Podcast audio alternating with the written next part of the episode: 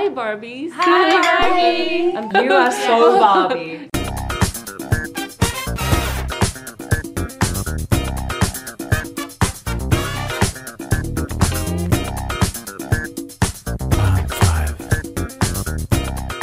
Yeah, first of all, happy birthday. Thank you. Oh Thank you so much. So sweet. I'll have it with a cup of coffee after this. Thank you. Oh. Candle's pink too. no. Sparkler candle. Yeah, it is, but unfortunately I can light it. I'll light it. I'll light it up. That's amazing. Thank Oh, yeah. And hi, Barbies. Hi, Barbie.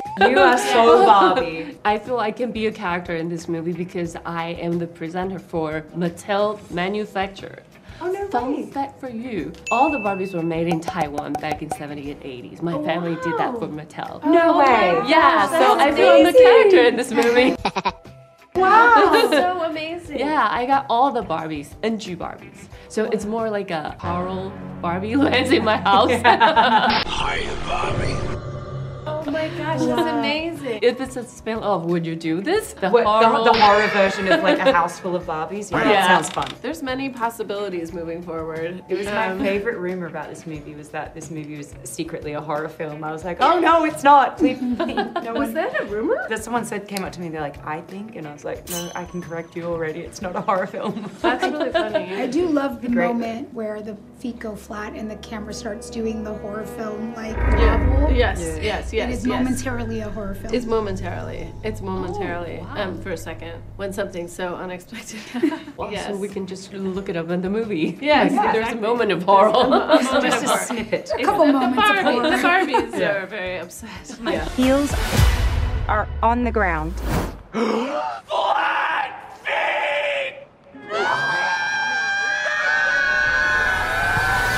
you're also the producer for this film, and you initially bought this to Warner Brothers in the first place. Hey, Barbie, can I come to your house tonight? Sure.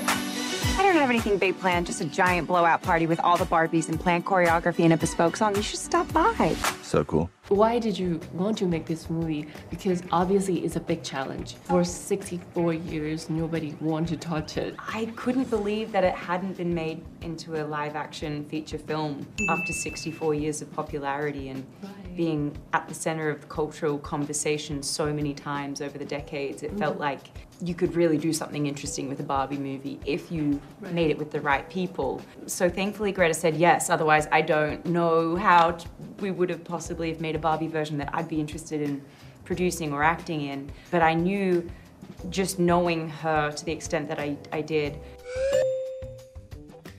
and now that I know her really well, she does have a finger on the pulse of cultural conversation and things that feel relevant and kind of sparky today. And then she also has such a love of film history. It's so clear that I thought mm-hmm. this is someone who knows how to honor legacy. She would be respectful with the brand legacy, but at the same time would be able to have a culturally relevant conversation. Mm-hmm. And I thought that's exactly what we needed for a Barbie movie. And as, as to the reason why to do one in the first place, I think the fact that everyone in the world knows Barbie. But the dolls were always and forever baby dolls. Until.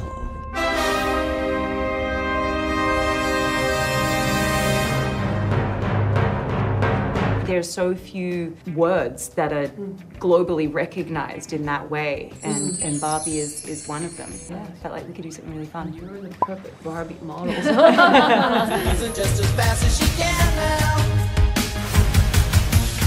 It's a big challenge, obviously, for directing. Margot just mentioned this is such iconic things. How do you build a rich history for Barbie and also bring the fresh and original idea for the film? Mattel as a brand and and what they've made with with Barbie, uh, just in general, that like that Barbie is all of these different Barbies now. There is no one singular Barbie. It's all these different kinds of Barbies, which is sort of amazing. Even the idea that herself is kind of contained in all of these different individuals. Her Barbie's journey starts off on saying, I'm stereotypical Barbie. I'm the Barbie you think of when somebody says, think of a Barbie, that's me. it still makes me laugh every time she says that. Even this idea of like a stereotypical Barbie or like a thing, like she even has an idea of in her mind as stereotypical Barbie of what that means, allowing that to fall apart and transform and transform into something better. And ultimately, we make dolls to understand ourselves better. So it had to be a journey where she gets to understanding us better. That had to be what the story was. And honestly, it was it was terrifying. It was a big challenge, but then I think it was also just something that once I, I started making it and bring and these actors came on and they're so amazing it was just this feeling of like I love movies and, I, and I love you know these big beautiful films that have meant so much to me and it's like that we get to make one that's for the world it's so exciting Barbie in the real world. That's impossible. I'm a big fan of Betty. Well, you're the human. I'm, I'm glad that you represent us. And you're such an advocate for the inclusivity in Hollywood. What was your touch in Barbie to express that idea? Yeah, I mean, the script that Greta wrote with her Ken, Noah, um, my Ken. her Ken, was just an incredible gift. I mean, opening it up and seeing how many of us were represented in this narrative of Barbie that hasn't always been the case. You know, I didn't grow up feeling seen in the Barbie narrative, and and that has changed. It changed in the actual mm-hmm. dolls, and and now it's in this big shiny blockbuster summer movie where so many of us can look up at this cultural moment and see ourselves in it. And like, we all want that. We all want to be able to feel like that's who I would be. You know, I feel like that's all me and my girlfriends did growing up. You watched a movie you love and you're like, I'm this one and I'm that one. And mm-hmm. you want to find the one that feels like you. And, and Greta gave us that. She gave us all a way to see ourselves in the movie. And, and Margaret, you know, I notice people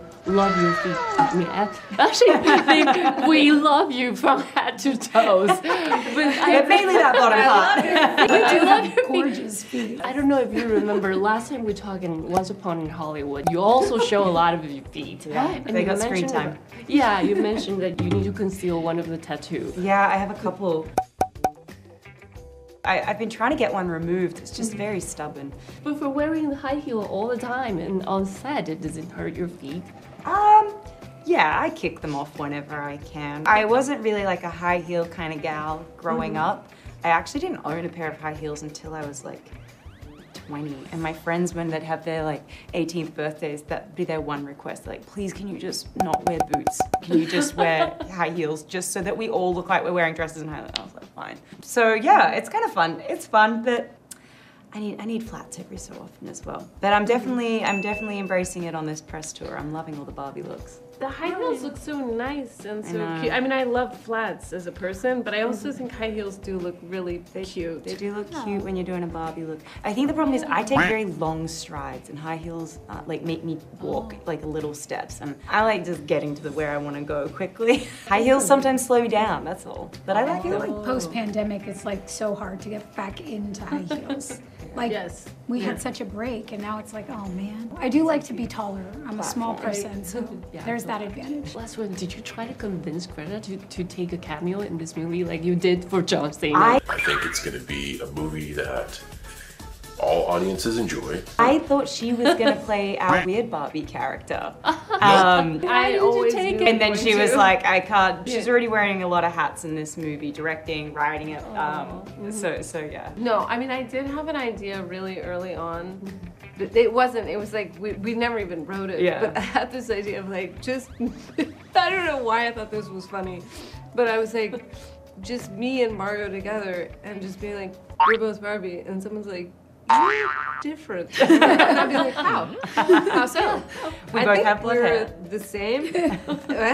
like and just be like beside her. But I, I, I, I can't be in movies that I, I direct. It's it would be too stressful. I'm I'm amazed when people can do it, but uh, for me, I just it's like a to, two totally separate parts of my brain. I can't do them together. But I do love acting. It's really wonderful. But I, I And don't. Greta actually is the ultimate Barbie. You know how ah. like Barbie can do everything and be everything? like that's Greta. She No, can like do not and be everything. time. Except for directing and acting. at the same no, I can't do that. That's too hard. Okay, I'll direct a Taiwanese version for, you know, horror Barbie Horror Land. Barbie, horror And Barbie land. Yes. Be my actors. So Oh Exactly. God. We'll get her in it there. Yeah, awesome. good. Thank so you nice so to meet much. you. Thank See you you. again. To serve a sorry. Yes. Yes, Yes. of course. Do you want to come over this side? Yeah. Selfie. Barbie look.